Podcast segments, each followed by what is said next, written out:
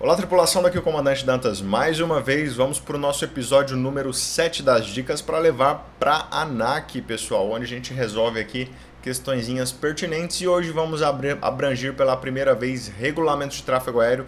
Dica super simples, de um minuto, cabe até no Instagram essa aqui, mas vai servir para você ganhar um pontinho lá na prova. Observem.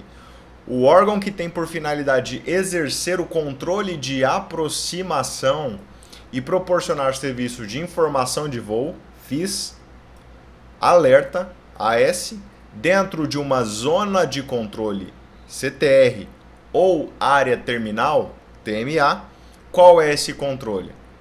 Pessoal, super fácil de entender. Vamos deixar aqui desenhozinho da apostila do Dantas para quem quiser acompanhar, ó.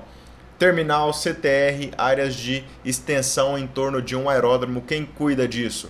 Controle de aproximação. Fica grátis, né? Você saber que é o app, pessoal. FIC, pelo amor de Deus, o que é FIC? Nem existe isso aqui, então sai fora.